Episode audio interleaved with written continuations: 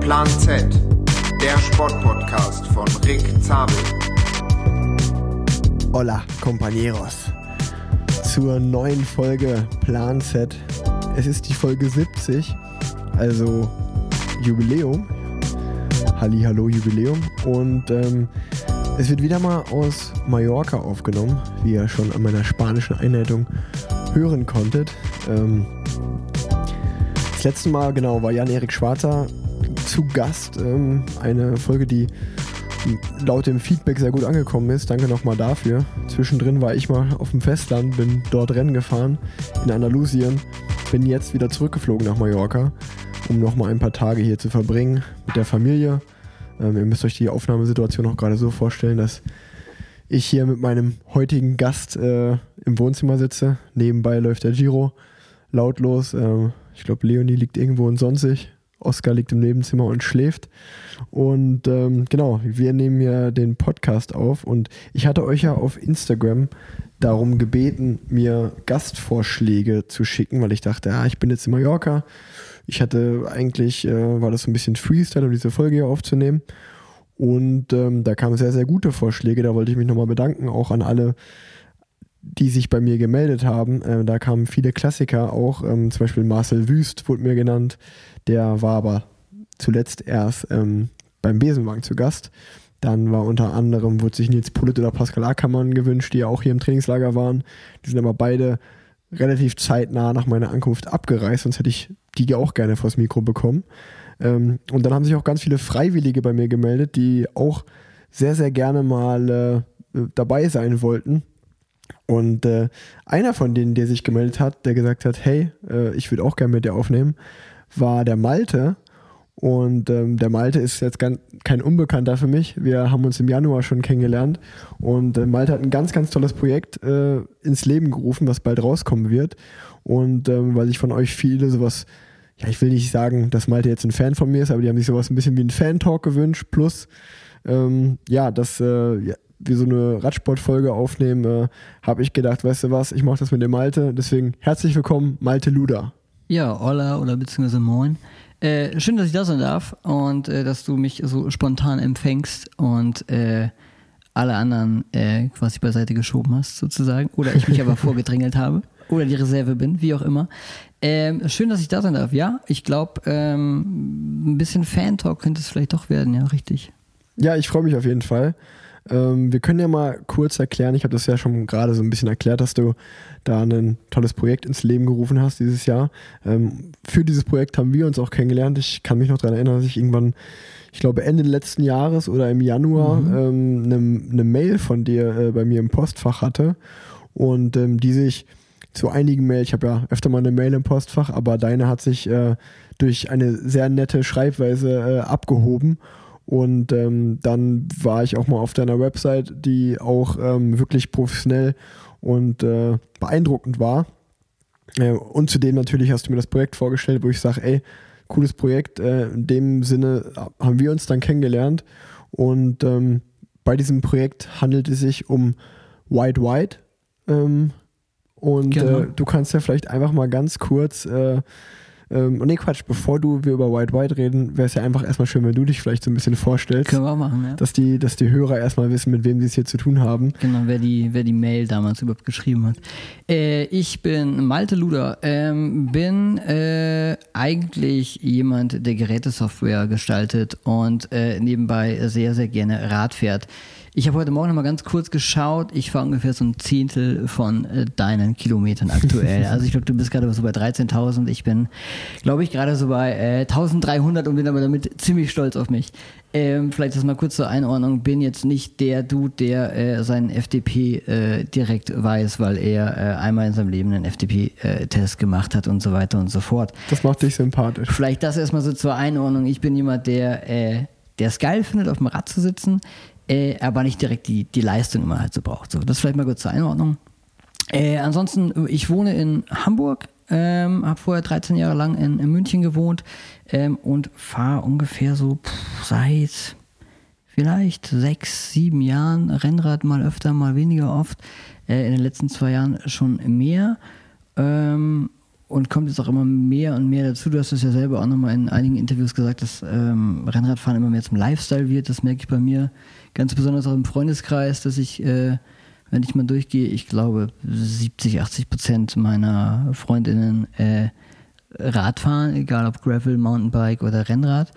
Ähm, ja, genau, das vielleicht mal irgendwie so ganz knapp zu mir. Ähm, genau. Sehr gut. Ähm, wollen wir vielleicht noch drüber reden, äh, was fährst du denn für ein, wie viele Räder hast du, was fährst du für ein Rad? ähm, da kann man ja auch Leute mitnehmen, glaube ich. Genau, also ich bin äh, ein klassischer Rennradfahrer, äh, habe angefangen mit einem äh, Giant TCR, ähm, einfach aus dem Grund, weil ein sehr guter Kumpel von mir äh, der unter dem Namen Rotze bekannt ist, weil er äh, den Spitznamen trägt, weil er früher, wenn er sehr viel getrunken hat, immer eine sehr feuchte Aussprache hatte. heißt eigentlich Christoph. Ähm, der ist in meiner Heimat in der Nähe von Holland, ähm, ja, Fahrrad, Fahrraddude.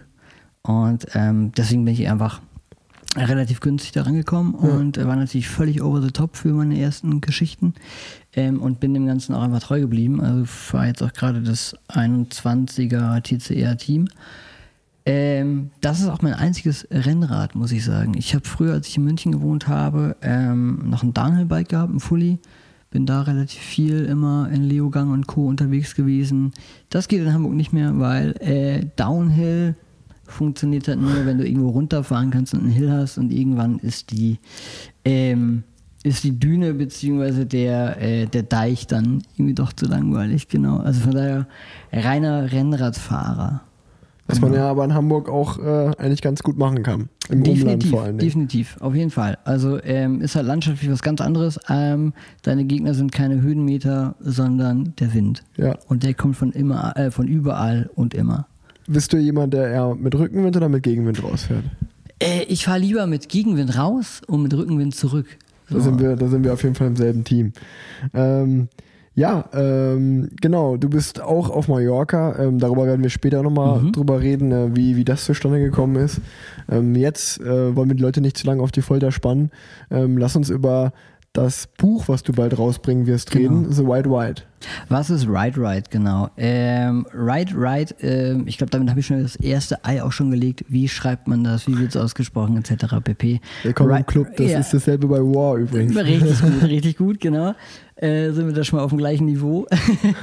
ähm, Ride Ride ist der sozusagen, ja, der, der, so ein Guide, der dir einfach gute Routen vor deiner Haustür einfach zeigt.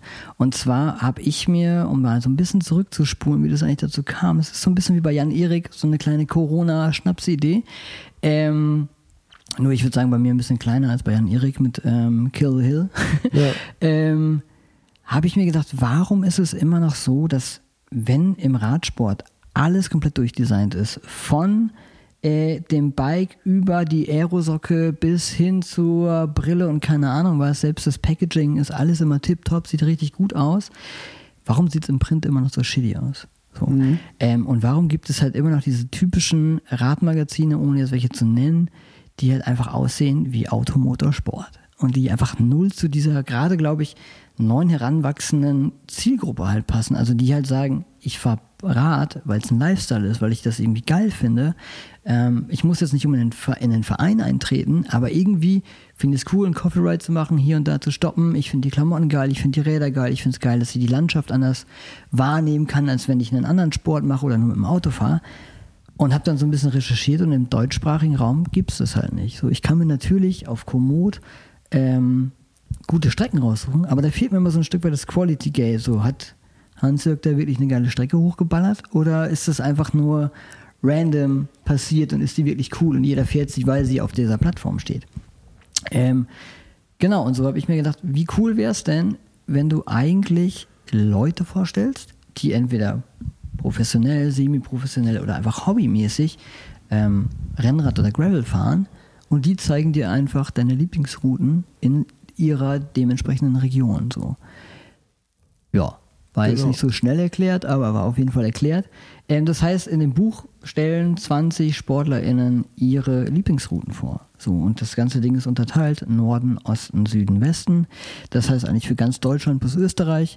Ähm, erzählen verschiedenste Leute, ähm, wer sie sind, was sie machen, wie sie zum Radsport kamen, was der Radsport für sie ausmacht ähm, oder auch ähm, an was sie manchmal scheitern, zweifeln etc. pp. So ein bisschen so wie dein Podcast, nur gedruckt ähm, und eben danach äh, noch gesagt, hey, pass auf, hier sind zwei, drei, vier Routen, die kannst du quasi mit mir fahren, die kannst du alleine fahren etc. pp. Und das Schöne ist, äh, kennt man ja, wenn man irgendwo Routen vorgestellt bekommt, ähm, wie kriege ich das Ding jetzt irgendwie auf mein Garmin? Ja. So, und da habe ich einfach einen QR-Code reingeballert. Das heißt, hol dein Smartphone raus, scan den QR-Code ab und du hast das Ding direkt auf Komoot und auf deinem Garmin. Und dann kann die Reise quasi losgehen und ähm, du kannst quasi neue Landschaften auch entdecken. Genau. Ja, du, du äh, stapelst jetzt gerade erstmal, sag ich mal, ein bisschen tief äh, für meine Verhältnisse. Also, äh, oder vielleicht sehe ich das auch nur so, weil ich schon ein bisschen tiefer im Thema drin bin. Ähm, du mir das ja auch im Detail erklärt hast. Aber ähm, ich glaube, um das Ganze zu verstehen, muss man den Hörer mal kurz mitnehmen äh, oder die Hörerin ähm, mitnehmen, wie, ähm, also dein beruflicher Hintergrund ist genau das, was du gerade beschrieben hast. Ja, genau. Also ich bin, hast du recht, ich lasse gerne Sachen aus. Alles mich gut. gerne zurück. Alles äh, gut. Zu viel Wissen vorausgesetzt. Ich bin eigentlich ähm, Texter und oder beziehungsweise kann sehr gut mit, mit Worten und das mache ich auch beruflich. Äh, Konzepte schreiben und auch Texte schreiben. Und dementsprechend ist es einfach so, dass man schon die Leute emotional abholt. Also nicht nur irgendwie, ne, du bist ja auch in dem Buch drin, wer ist eigentlich Rick? Und da geht es eigentlich eher um die Person Rick und gar nicht um, was macht der eigentlich beruflich, nämlich Radfahren, ähm, sondern was macht der eigentlich nebenbei und warum ist das ein geiler Dude mit coolen Strecken, dem ich irgendwie die Sympathie aus dem Buch halt rauslese und sage, ey geil, jetzt habe ich Bock, genau seine Routen quasi abzufahren.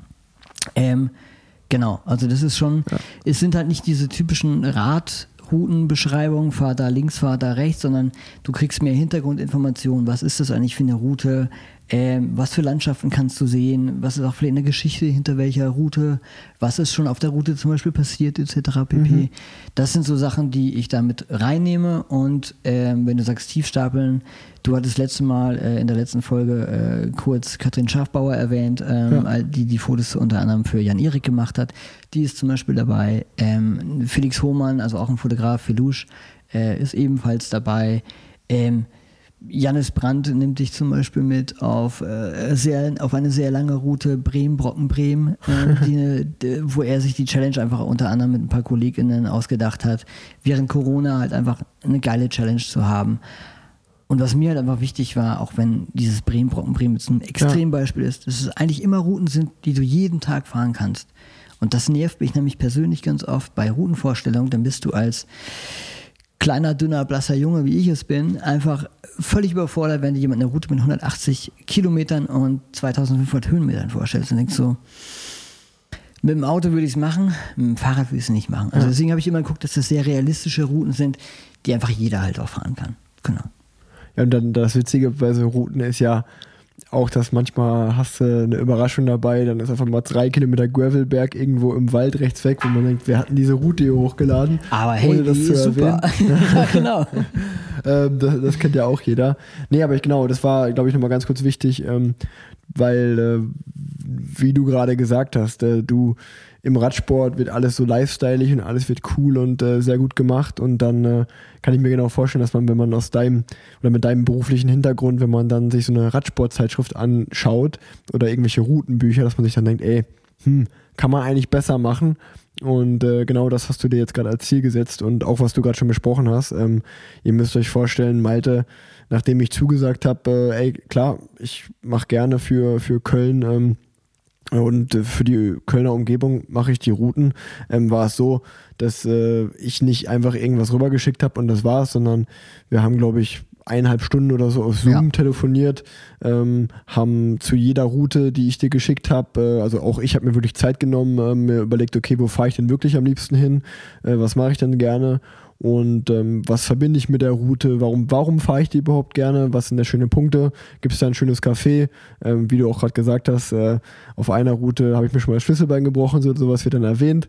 Ähm, und genau, da haben wir einfach telefoniert und haben uns, ja, wirklich Strecke für Strecke sind wir durchgegangen und ähm, haben darüber gesprochen und du hast das, sag ich mal, dir deine Notizen gemacht und hast dann die vier Strecken äh, sehr schön mit schönen Bildern begleitet und einem sehr, sehr coolen Text ähm, vorgestellt.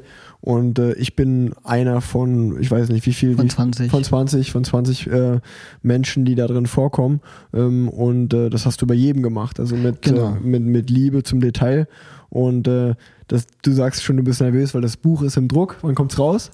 15.06. gehen die ersten Bücher in Versand. Ähm, nervös aus dem Grund, ich kann nichts mehr ändern. Also, wenn du sonst im Digitalen unterwegs bist, ja, dann schiebst du nochmal schnell was nach, hast dir was falsch geschrieben, wie auch immer, änderst du, kriegt keiner mit. Beim Buch ist es halt gedruckt, ne? Aber wie du sagst, ähm, genau, das sind alles wirklich, wie sagt man so schön, kuratierte Porträts und Routen. Ich habe mich mit jeder Person extrem lange auseinandergesetzt oder ich glaube, das ist auch ein Vorteil von, von Corona gewesen, ähm, dass man sich jetzt relativ schnell mit einem Zoom-Call einfach zusammenquatschen kann. Ja. Dann mache ich das mal kurz am Feierabend, sagt die Person, okay, dann setzen wir uns kurz hin. Oder wie wir beide ähm, das einfach über Zoom gemacht haben. Ähm, du sagst mir, warum die Route cool ist ähm, und so weiter und so fort. Wir haben ein kleines Interview geführt. Und genau das ist es ja auch ganz oft, was dann so fehlt bei Rides, die irgendwo anders vorgestellt werden. Die sind vielleicht dazu gekauft oder ähnliches. Und das ist halt einfach bei mir dann schon handpicked, würde man irgendwie auf Werberdeutsch sagen, ähm, dass du da halt nicht irgendeinen Bullshit bekommst, sondern halt wirklich was, wo man weiß, dass sich da mehrere Leute lange mit beschäftigt haben, um da auch also, um da auch was Gutes rauszubekommen. Und vor allen Dingen, was mir glaube ich noch bevorsteht, wenn sich die ganze äh, Situation ein bisschen beruhigt hat, dass ich mit jedem der 20 SportlerInnen mindestens eine Route fahren muss. Da habe ich noch so ein bisschen Bammel vor, muss ich ganz ehrlich sagen. Aber ey, das habe ich mir selbst eingebrockt und genau. Aber das ist ähm, so ganz grob das, das Projekt. Das sind so 208 Seiten an, an Inhalt, an sehr, sehr vielen Fotos. Ähm, da muss ich auch nochmal Danke an jeden einzelnen äh, sagen, der äh, mir da und die mir da auch Fotos zur Verfügung gestellt haben, weil das ganze Ding ist ein, ähm, ein Projekt, was ich halt privat mache. Also da ist keine Ja. fette Brand oder so hinter. Ähm, ich habe Gott sei Dank äh, mit Garmin und Komoot ähm, zwei Partner gefunden, die gesagt haben, hey, wir glauben an die Idee und wir deckeln irgendwie so ein bisschen deine, deine Druckkosten, kann man ja auch ganz ehrlich einfach sagen. Ähm, weil ansonsten wäre das Projekt aber nicht möglich gewesen, ja, so, weil so ein Buch kostet halt ziemlich viel Kohle. Ähm, Ja gut, aber die haben ja auch beide was davon, ne? genau. Muss man auch wieder sagen. Genau, wir haben beide was davon, du erwähnst uns und so weiter und so fort. Also von daher ähm, bin ich mal gespannt, wie auch die Resonanz ist. Also ich habe es gerade im Vorverkauf, das läuft ganz gut an. Ähm, mal schauen, was so Mund-zu-Mund-Propaganda anrichten kann. Ja, ja ich, ho ich hoffe, dass der, der Podcast das sicherlich pushen wird. Ich werde es auch nochmal äh, in, meine, in meine Story packen, gerne nach dem Podcast, damit die Leute Sehr wissen, äh, worum es geht. Ähm, aber ich habe immer noch ein paar Fragen. Also Shoot. du, äh, du hast gesagt, äh, genau, äh, 20, 20 Personen, äh, 20 Männer und Frauen. Ähm, wie, wie, bist, wie hast du die Kontakte daher oder wie hast du die Kontakte dahergestellt? Über einfach Leuten, denen du gerne folgst oder wie ist das passiert? Das war genauso einfach wie bei dir. Einfach die Leute anschreiben und sagen, okay, wenn jemand nicht antwortet, dann antwortet die Person halt nicht so. Einfach mal, was soll denn passieren? Außer eine Nicht-Antwort, das wäre das Schlimmste. Oder jemand sagt, äh, sorry, habe ich keinen Bock drauf, auch vollkommen in Ordnung. Ähm, ich habe relativ, also so wie es halt ist, ne? Du scrollst durch dein Instagram, dann findest du hier ein, findest du da ein, fängst an zu abonnieren und so weiter und so fort. Und dann überlegt man sich halt, hm, was wird denn da so reinpassen letzten Endes? Und ähm, dann habe ich eigentlich die meisten Leute direkt über Instagram ähm, kontaktiert. Felush kenne ich zum Beispiel persönlich, Jannis Brandt kenne ich persönlich. Ähm, also viele, ich sage jetzt mal No-Names so, die kenne ich halt einfach persönlich. Und bei Leuten wie, wie du es zum Beispiel bist, habe ich halt eine E-Mail geschickt. Ja. Und ähm, dann ist es meistens auch dazu gekommen, dass man den Leuten das kurz vorgestellt hat und jeder gesagt hat, hm, nice, würde ich gerne dabei sein. So. Du hast ja auch im, im Vorgespräch, äh, was wir hatten, hattest du zu mir gesagt, so, ey, ich, wir, sind, wir befinden uns gerade auf Mallorca, deswegen kam Ja. das Beispiel auf. Mallorca wurde, glaube ich, schon äh, jede Straße vorgestellt und äh, alles 54 Mal gezeigt und da muss, den Berg sollte man mal fahren und äh, dies und das, was ja auch sicherlich berechtigt ist, weil Radsport, äh, vollkommen, äh, vollkommen. Mallorca eine absolute wunderschöne ein Radsportort ist, ähm, um, um hier Rad zu fahren. Aber ähm, warum gibt es das eigentlich in Deutschland nicht äh, besser? Äh, Ja, genau. Oder warum wird das nicht mal besprochen? Das ist ja auch, glaube ich, so ein Antrieb für dich mit dem Buch.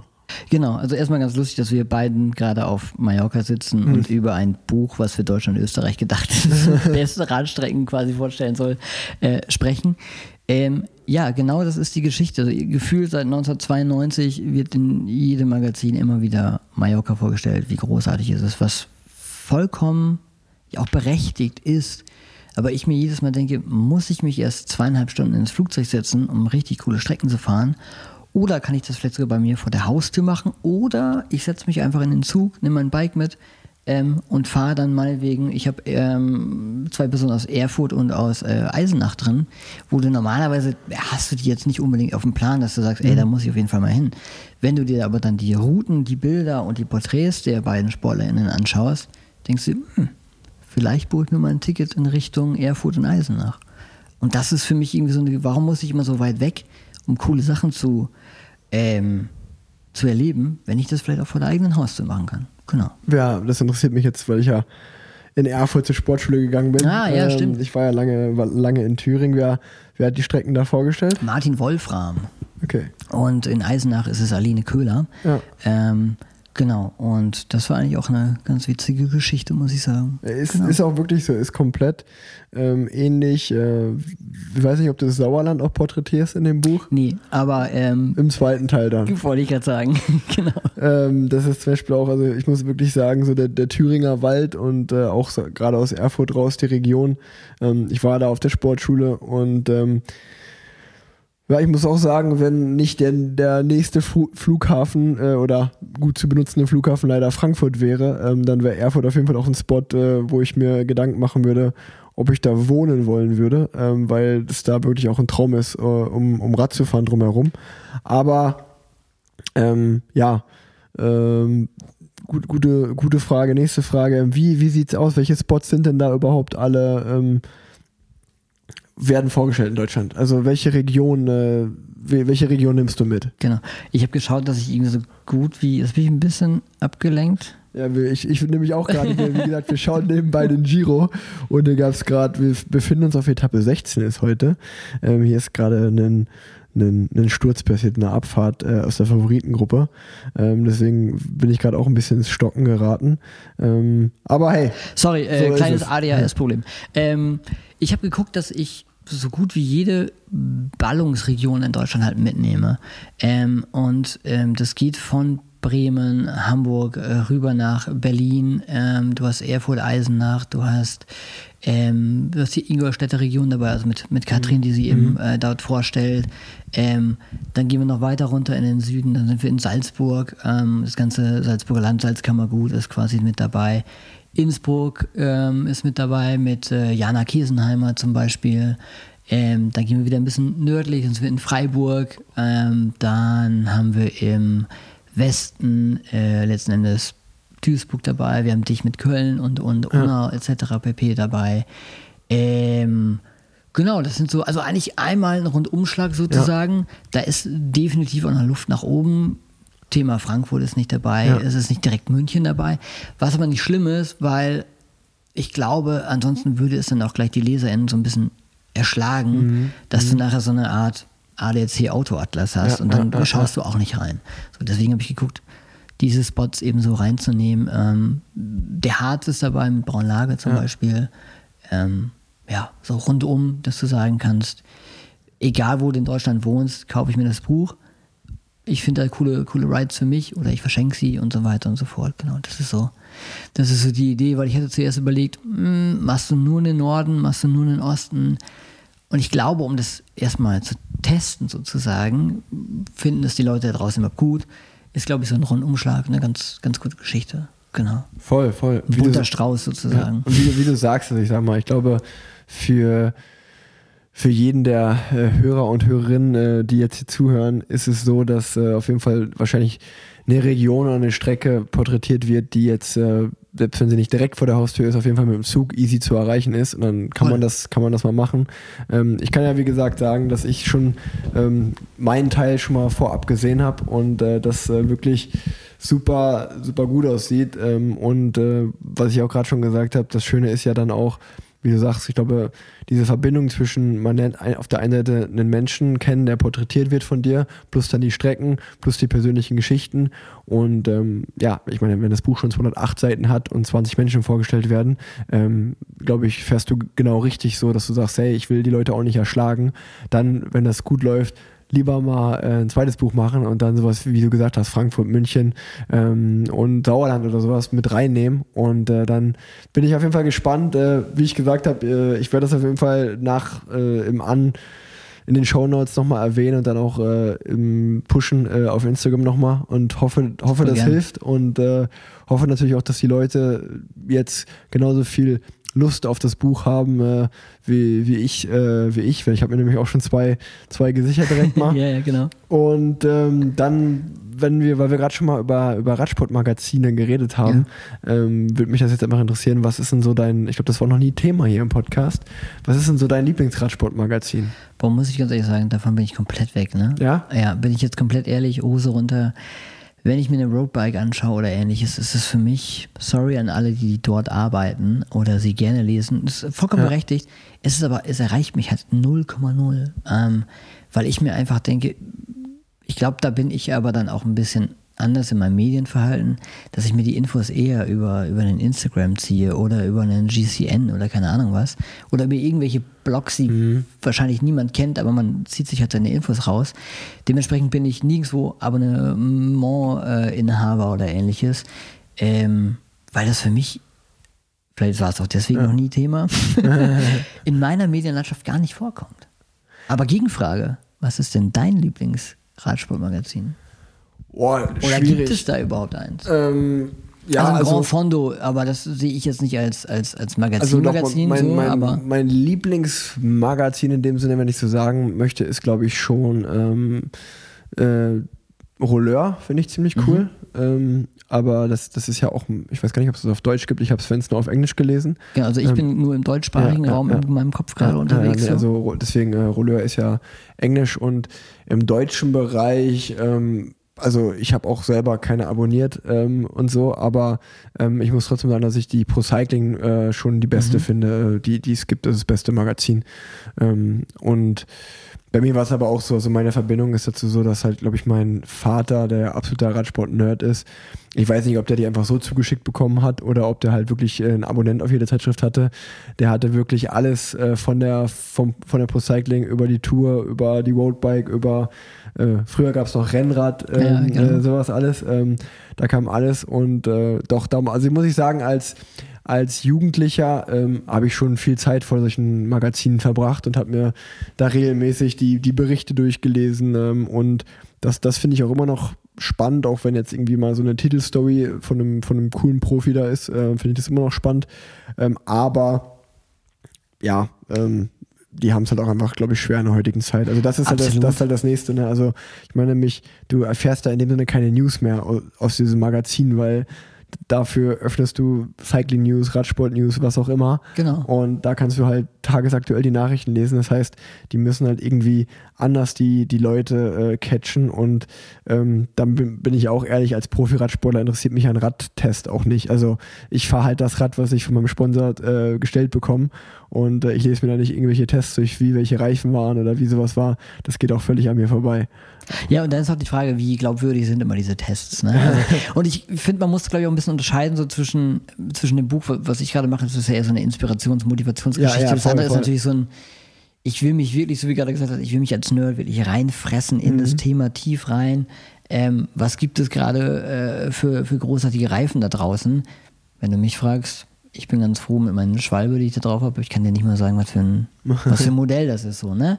Ähm, auf dem Niveau befinde ich mich sozusagen. Was ich aber auch nicht schlimm finde, weil ich finde, bei dem Sport geht es ja gar nicht darum, dass du das komplette Know-how einfach hast, sondern dass es dir in erster Linie einfach Bock macht. So, und ob du es alleine machst, mit anderen Leuten zusammen oder wie auch immer, ähm, ist ja in erster Linie egal. Die Zeit, die du da verbringst, ist mhm. auf jeden Fall eine bessere Zeit, als die du vom Fernseher oder im Büro oder irgendwo anders verbringst. So. Voll, voll, voll. Nee, also definitiv. Nee, es, es war, war ja auch nur mal, nur mal angesprochen, äh, weil, weil das Thema, glaube ich, noch nie äh, im Podcast da war. Äh, auch mal spannend darüber zu quatschen.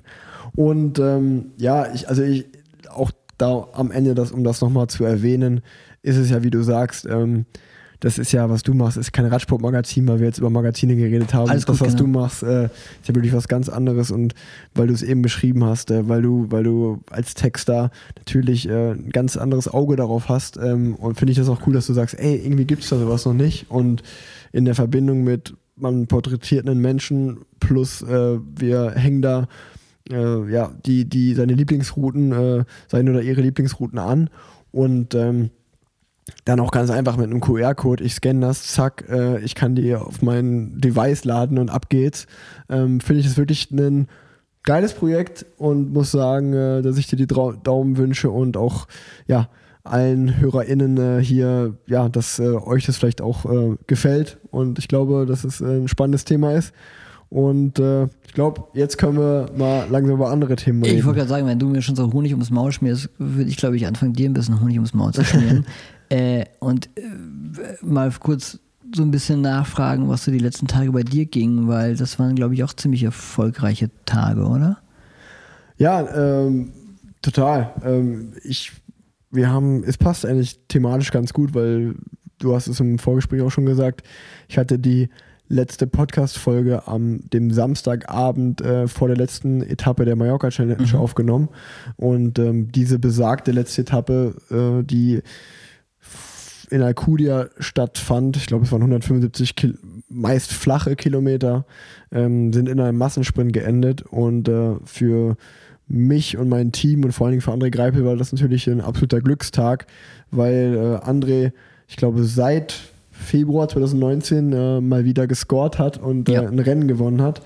Und ähm, das auch sehr souverän und auch gegen ähm, keine schlechten Fahrer. Also ich meine, Alexander Christoph war Zweiter, Christoph Noppe Dritter. Also es war schon ein ganz gutes Fahrerfeld, was da auch am Start stand. Und ähm, ein paar schnelle Leute, die er da hinter sich gelassen hat. Und ähm, ja, ich meine, auch wir als Team haben uns mega gefreut, weil die Zusammenarbeit äh, da super geklappt hat. Ihr müsst euch vorstellen, bei der Mallorca Challenge war es so, dass wir, glaube ich, mit vier Profis angetreten sind.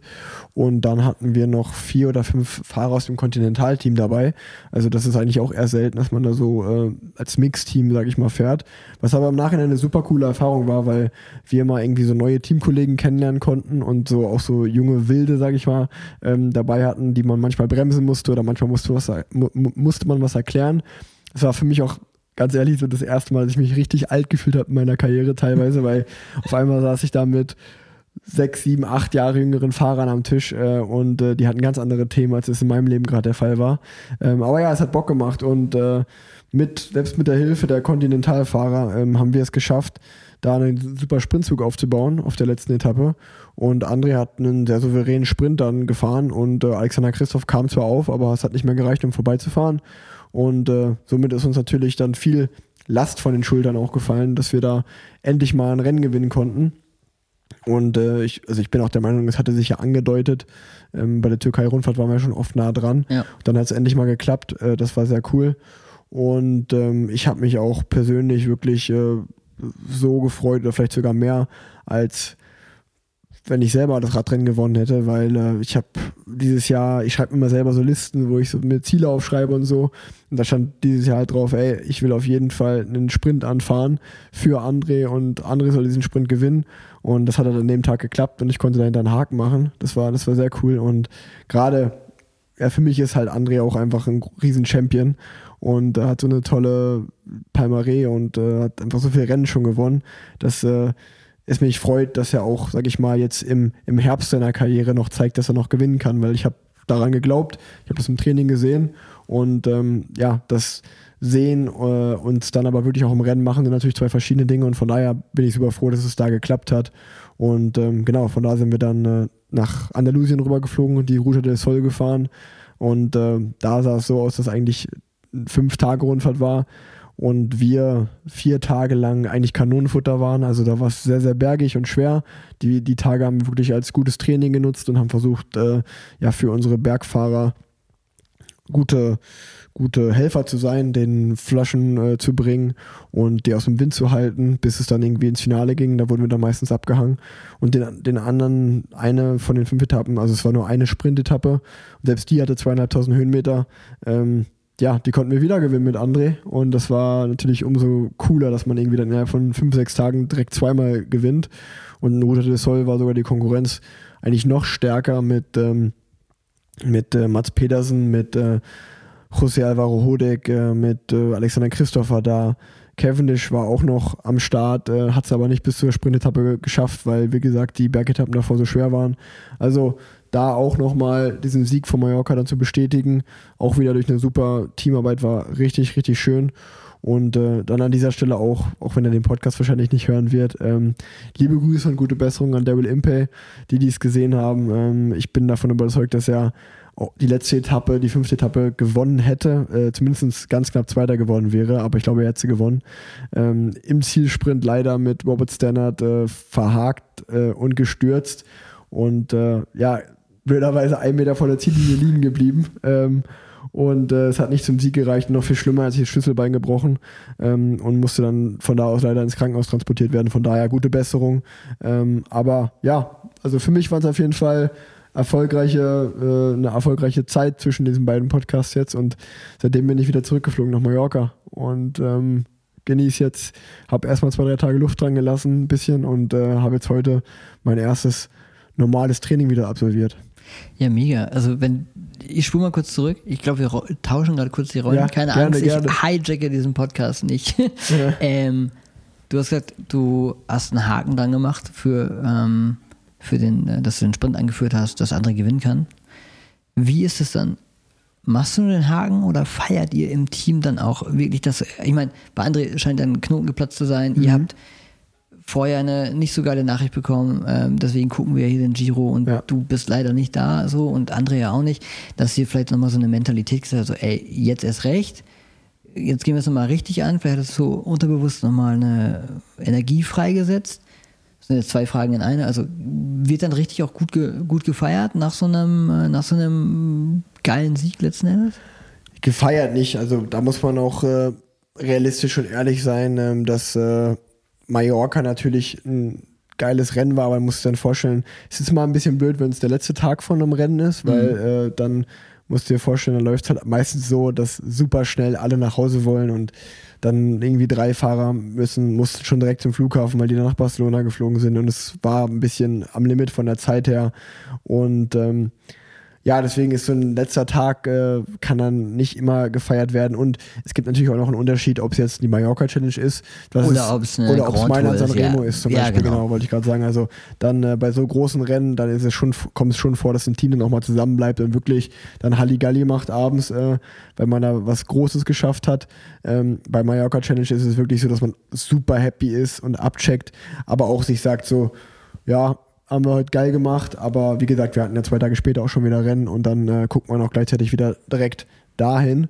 Und ähm, zur zweiten Frage muss ich sagen, dass äh, ich glaube, dass im Nachhinein äh, kann man das schön so darstellen, aber wenn ich ehrlich zu mir selber bin, war es jetzt nicht so, dass André und ich ihm gesagt haben, jetzt erst recht. Also wir haben uns nicht mehr Mühe gegeben als äh, vorher in der Saison, sondern äh, ich glaube, wir haben genauso alles gegeben. Aber manchmal ist es halt, manchmal kann man es auch nicht irgendwie beschreiben. Dann kommt das Timing halt mal richtig gut zusammen und dann direkt zweimal hintereinander. Ähm, und ich glaube, für uns war es eher eine Genugtuung, dass wir den Kritikern zeigen konnten, so hey, ähm, mit uns ist zu rechnen. Und äh, das hatte aber nicht irgendwie was mit einer mit einer jetzt erst recht oder jetzt zeigen wir es denen, äh, weil ich glaube, wir haben auch vorher an uns geglaubt und ja, genau. ähm, ähm, haben eigentlich nur, es war, es war natürlich schon dann so, klar, kann man jetzt nicht äh, davon reden, dass man äh, oder wegreden, dass man, dass es dann irgendwie cool ist, äh, dass man das schafft und dann die Leute, die vielleicht an einem, an einem gezweifelt haben, dass man denen zeigt, hey, wir haben es geschafft, äh, das ist sicherlich cool, aber ich glaube, es war wirklich so, es hört sich manchmal so so langweilig an, aber wenn man einfach dran bleibt und so was lange währt, wird irgendwann gut, so ein bisschen so, ich glaube, so kann man es in dem Fall am besten beschreiben, weil ich bin mir sicher, dass auch, wenn vielleicht Kleinigkeiten vorher in der Saison schon anders gelaufen wären, dann hätte es da auch schon zum Sieg gereicht. Hat es aber nicht und das kann man halt nicht ändern, aber ja, an den, in den beiden Sprints lief es halt gut und deswegen konnten wir gewinnen und das ist halt super schön für uns jetzt momentan, ja. Ja, ich finde es immer wieder Wahnsinn, äh, was das für eine mentale Belastung eigentlich ist. Ne? Also das heißt, du machst einen Haken dran und dann geht es eigentlich schon weiter. Oder du kriegst eine schlechte Nachricht und musst aber dann woanders hin und musst da ja genauso wie du sagst, die gleiche Leistung letzten Endes zeigen. Ähm, Und das finde ich einfach mega faszinierend in diesem, in diesem Thema Radsport. Das ist ja nicht nur im Profi-Radsport so, sondern selbst wenn du eine kleine Pibi-Tour fährst, keine Ahnung, ob man das hier sagen darf, ähm, dann ist es ja so, wenn du irgendwann nicht mehr kannst, musst du ja versuchen, deinen Kopf auszuschalten und trotzdem weiterzumachen. So. Und das finde ich, wenn du das auf einem professionellen Niveau machst, ja nochmal, nochmal krasser, dich mental immer wieder auf ein positives Level zu ziehen. Das finde ich ähm, sehr, sehr faszinierend, muss ich sagen. Ja, das ist auch was, glaube ich, wenn man älter wird, ähm, dann, dann wird einem das auch bewusster. Also ich glaube, so als, oder ich kann ja nur von mir reden, als junger Fahrer habe ich viele Dinge ganz anders hingenommen oder da, da ist es dann, da denkt man gar nicht so drüber nach und sagt, ja, das ist jetzt halt so. Aber wenn man jetzt älter ist, ähm, ist es natürlich schon so. Also wir, wir befinden uns jetzt äh, gerade auf Mallorca, wie schon hundertmal erwähnt in dieser Folge. Ähm, aber man ist halt ähm, als Profisportler oder als Radsportler ist es halt nicht so, dass man mal eben sagt, äh, so, jetzt ist Feierabend, also auch wenn ich trainiert habe, dann geht es ja irgendwie weiter, dass man so ein bisschen auf die Ernährung achtet, dass man vielleicht nochmal sich dehnt oder äh, im besten Falle noch eine Massage hat. Ähm, oder wenn man halt auch mit Freunden abends essen geht ähm, und man, man schaut dann voraus, dann gibt es natürlich viele Abende, wo ich mir denke, oh, ich würde jetzt gerne ein Bier trinken oder eigentlich würde ich auch gerne fünf Bier trinken, aber ja, kann ich halt nicht machen, so, weil, dann äh, weiß ich halt, dass morgen das Training scheiße wird, aber ich muss auch noch auf mein Gewicht achten und so. Ähm, das ist natürlich schon was, was halt dann äh, einem irgendwann mal auch auf die Nerven geht. Ähm, und äh, ja, auch das mit diesem mentalen Druck, äh, das ist definitiv bei mir so, dass ich das eigentlich ganz gut von mir wegschieben kann, ähm, dass es dann eher akut wird, wenn, wenn ich wieder beim Team bin, wenn ich wieder, wenn die Rennen dann wieder losgehen. Ähm, aber wenn man jetzt zu Hause ist mit der Familie, dass ich da auch ganz gut eigentlich den, den Kopf ausstellen kann. Ähm, aber ja, es ist, es ist, ohne jetzt irgendwie äh, da zu wehleidig zu klingen, äh, ist es schon nicht immer, nicht immer einfach, aber ich glaube, das ist in jedem Beruf so, dass du geile Sachen hast und nicht so geile Sachen. Äh, Voll. Das, äh, das, da will ich jetzt auch nicht irgendwie uns auf eine andere Stufe stellen. Nee, kann ich bestätigen. Ist in jedem Job so. Aber ich finde es krass. Ähm, also ich finde es erstmal, mich hat es mega gefreut, erstmal auf der Mallorca Challenge und dann ähm, Ruta del Sol auch nochmal so geil mit dem Speedtrain einzufahren sozusagen. Ähm, also hat mich einfach mega gefreut und vor allen Dingen, ähm, dass es dann heute noch so spontan mit uns beiden funktioniert hat. Irgendwie ähm, läuft es gerade bei uns. Ja, ja voll, Sozusagen. voll, voll. Nee, also auch genau, was ich vielleicht auch mal vergessen habe, noch, was ich noch mal sagen will, ist, dass ich glaube, gerade, ähm, was mich richtig gefreut hat, war so die, der zweite Sprintsieg von André, der ja auch extrem cool so aus der Helikopterperspektive gefilmt worden ist, äh, wo, wo jeder wusste, so, okay, ähm, man musste eigentlich in den ersten drei um die Kurve fahren. Und ich bin als Anfahrer als erster um die Kurve gefahren, war genau da, wo ich sein musste und kachel das Ding eigentlich an. Und André war sozusagen am, äh, ist als Vierter um die Kurve gefahren. Und ähm, du hast halt gesehen, wie Christoph am Hinterrad an, äh, antritt und äh, der, der, der ähm, Trackfahrer auch. Und die so ganz, ganz langsam aufkommen, sag ich mal. Und André tritt halt an und es war halt wirklich so wie vor fünf Jahren. So, er hat so diesen übertriebenen Bums und hat irgendwie in zwei, drei Pedalumdrehungen ist er an uns vorbeigeschossen. Und äh, also auch aus meiner Perspektive müsst ihr euch vorstellen, war das so, dass ich bis 100 Meter vom Ziel noch vorne war und dann kommt auch schon so selber in einem vielleicht das Gefühl vor so, oh, nur noch 100 Meter, ich bin immer noch vorne. Wo ist er und, denn? Und auf einmal, und auf einmal ist so André rechts an mir vorbeigeschossen und ich setze mich nur hin und sehe die anderen so und denke mir so, ja gut, die haben keine Chance mehr. So, das war natürlich schon, äh, schon extrem geil. Einfach geiles Teamwork, muss man dann auch wieder sagen. Ne? Habe ich gerade schon mal gesagt, das ist einfach eine wahnsinnige Teamarbeit, die halt, ne, dass du halt die Arbeit vorweg machst, ihn quasi aus dem Wind raushältst und er in einem richtigen Moment halt dann ähm, nochmal richtig reintritt. Genau, genau, auf jeden Fall. Ähm, gut, ich glaube, wir haben uns noch zwei, zwei weitere Punkte aufgeschrieben. Ähm, das ist einmal, äh, was hier gerade bei uns nebenbei im Fernsehen läuft, der Giro.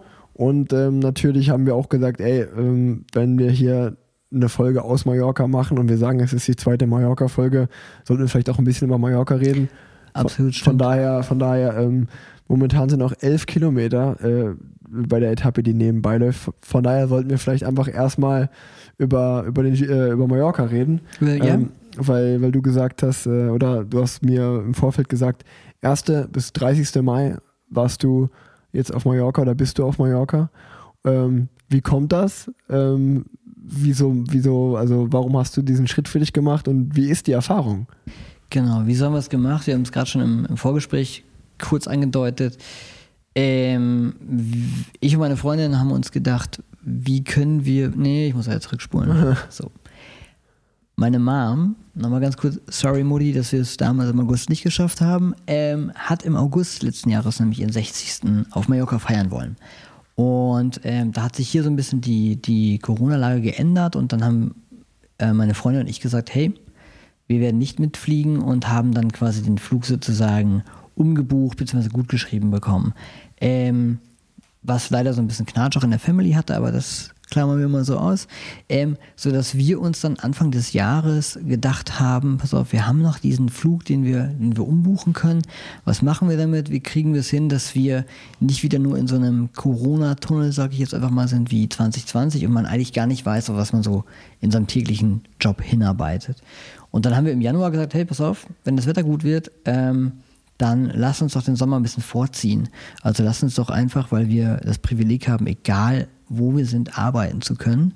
Ähm, einfach diesen Flug nutzen. Wir fliegen am 1. Mai, fliegen wir nach Mallorca, arbeiten die ersten zwei Wochen und die anderen zwei Wochen haben wir quasi Urlaub. Ähm, und dann haben wir uns ein bisschen umgeschaut und haben uns hier äh, ein Haus gemietet und äh, haben die ersten zwei Wochen hier gearbeitet, was ziemlich entspannt war, muss ich sagen, spitzmäßig eigentlich.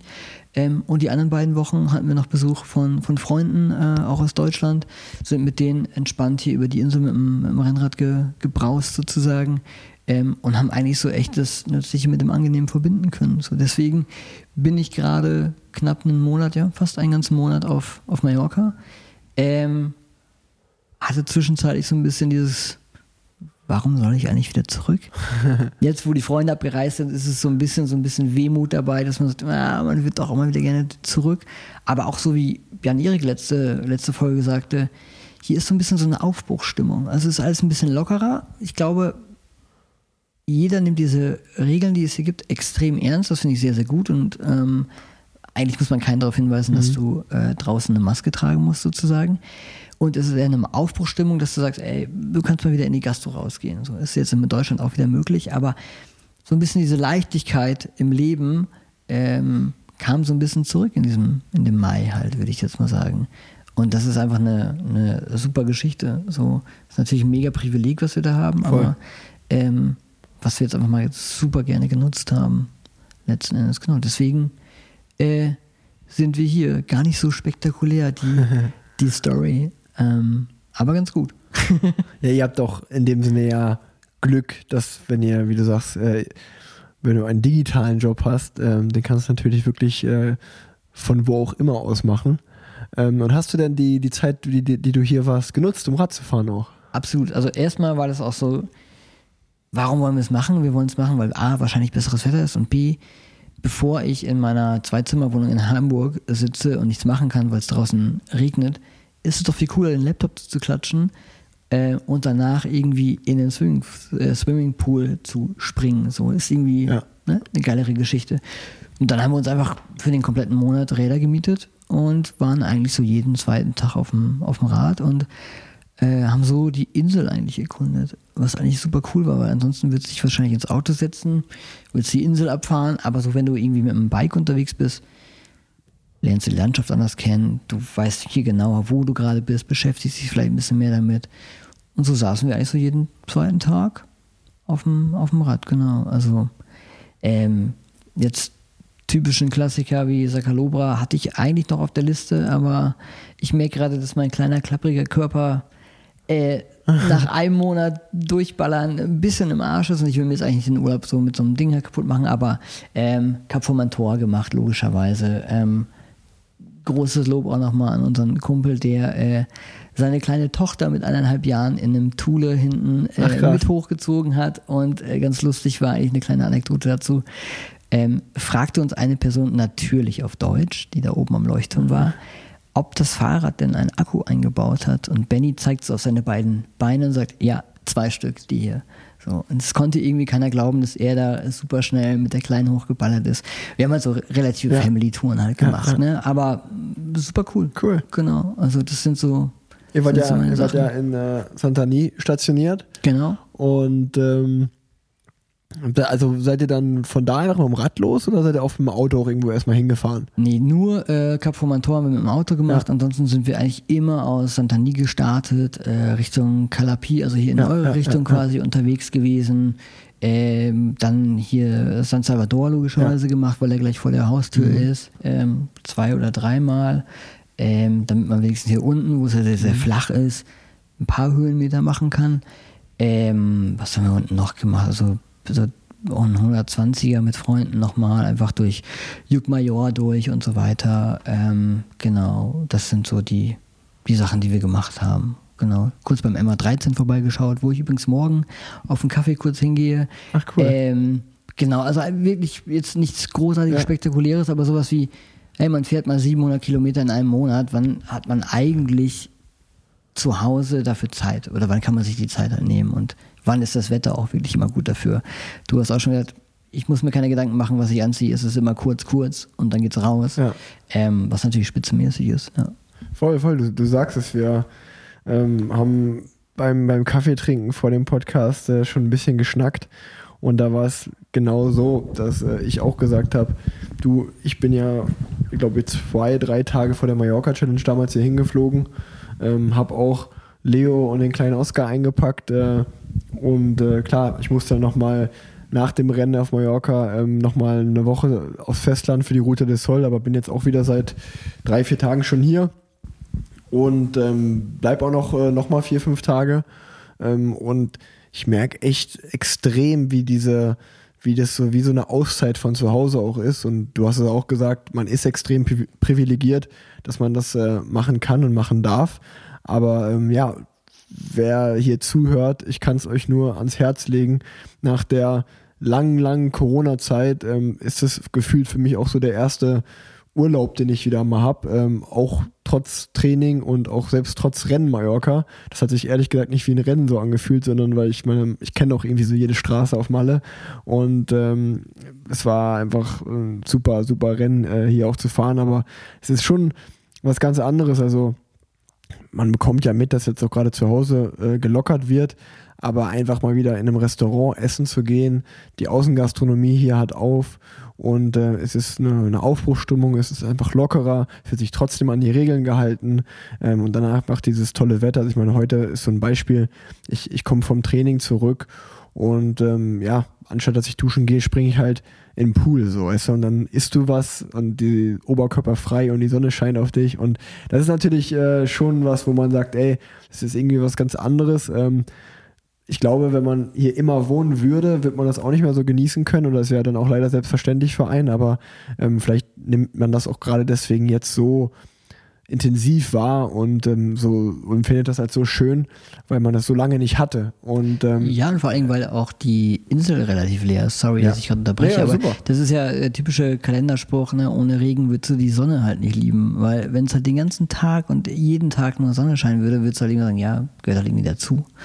Ähm, und glaube ich, auch gerade wegen der langen Durchstrecke, so wie du sagtest, das ist mal der erste richtige Urlaub, kann ich voll unterschreiben. Es ist einfach, man genießt es halt viel mehr, ähm, einfach nach dem Radfahren zum Beispiel in den Pool zu springen und nicht in die Dusche. Ähm, und das ist schon, äh, schon eine Geschichte, die würde ich, glaube ich, so direkt wieder machen. Voll. Gerne, gerne nächstes Jahr, muss nicht unbedingt Mallorca sein, äh, darf auch gerne was anderes sein, aber ähm, auch hier, wie gesagt, die Insel einfach mit dem Rad zu erkunden, ist, du kriegst ja auch viel, einfach viel mehr mit. So, du bist ja auch in viel mehr, in kleineren Örtchen unterwegs, trinkst jemand ähm, Cortado oder ähm, isst woanders nochmal ein paar Oliven, was du ja mit dem Auto oder wie auch immer du eine Insel sonst erkunden wirst, ja nicht machen willst, weil du fährst von A nach B und dann fährst zurück ins Hotel oder in deine Finca oder wo auch immer hin. Und hier machst du ja viel mehr kleinere Stops und bist so ein bisschen Sightseeing-mäßig Ja. unterwegs und machst trotzdem Sport. Nee, deswegen, äh, wenn, wenn ihr das hört, ich hoffe, dass ich euch äh, motivieren kann. Und ähm, ja, falls es euch in eurem Job oder wie auch immer in eurem Rahmen möglich ist, wagt es, äh, es, es tut gut. Ähm, und wenn nicht, dann äh, kommt ja auch hoffentlich der, der Sommer bald in Deutschland. Ähm, aber weil du es gerade schon angesprochen hast, vielleicht auch dem, demnächst woanders, äh, fällt mir da auch gleich noch eine Frage ein ähm, für The Wide Wide. Was wäre denn so nochmal eine ganz weg von Deutschland, äh, ne, einen Ort oder eine Region, wo du sagen würdest, da würde ich auch eigentlich gerne mal, äh, das würde ich auch gerne mal erkunden? Definitiv Girona. Okay. So, eigentlich auch ein Klassiker, ne? muss man ja fast sagen. Ähm, alles, was äh, rund um Italien ist, passt ja auch gerade. Ähm, super interessant. Ähm, ich glaube, ich würde es im ersten Moment erstmal auf Europa beschränken, ja. so. Ähm, aber definitiv ist es Wobei Holland will ich auch noch mit reinnehmen. Also ne, nicht, dass ich das jetzt nicht zu Europa ja, zähle, ja. sondern ähm, weil wir gerade nur über zwei warme Länder gesprochen haben, aber Holland, ähm, an der Grenze zu Holland bin ich aufgewachsen. Wie da die Radinfrastruktur ist, einfach großartig, auch zwischen Städten. Ähm, könnte man, glaube ich, auch sehr, sehr gut ein Buch drüber, drüber machen, definitiv, ja. Also Girona könnte ich mir zum Beispiel auch einen Monat vorstellen. Ja, ähm, also bei mir wäre es auf jeden Fall ähm, Südafrika und Kalifornien. Der, der, das, das sind so zwei Regionen, die ich auf jeden Fall gerne nochmal intensiver mit dem, mit dem Rad erkunden möchte. Ähm, aber ja, wer weiß, dann ich, ich, ich gebe dir dann Infos. wenn, du, wenn du mal sowas dann machst, äh, gebe ich dir Infos, was und wie und wo. Ähm, ja, gut, und jetzt zum Ende können wir nochmal vielleicht ganz kurz einen Abstecher zum Giro machen.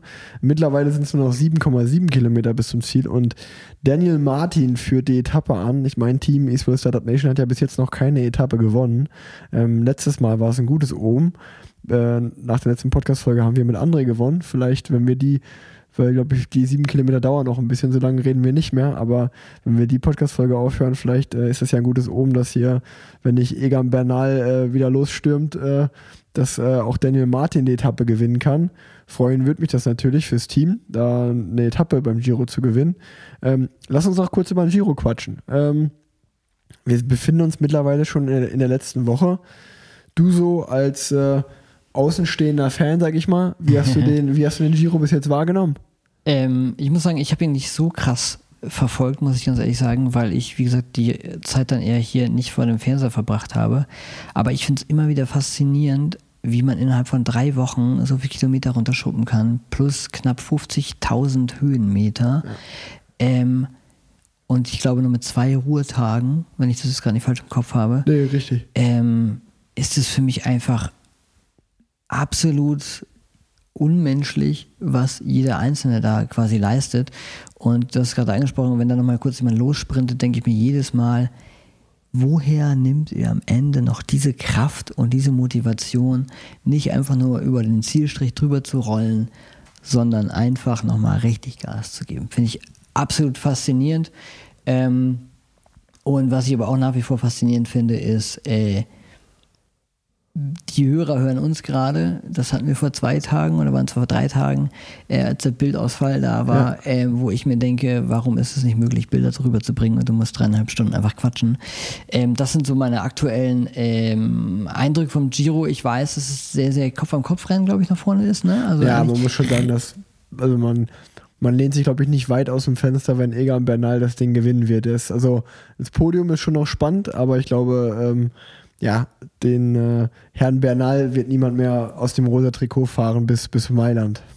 Genau, also, ähm, aber er hat ja auch letzte Saison schon ziemlich gut gezeigt, was er eigentlich drauf hat. Ne? Der, und vorletztes Jahr auch. Ähm, nee, vorletzte war das. Letzte war genau, nicht so vor, gut. Genau, vorletztes Jahr, genau, vorletztes Jahr. Ähm, einfach krass, so mehrere Jahre auf so einem hohen Niveau immer wieder zu sein und am Punkt auch fit zu sein, das finde ich halt krass. Ja.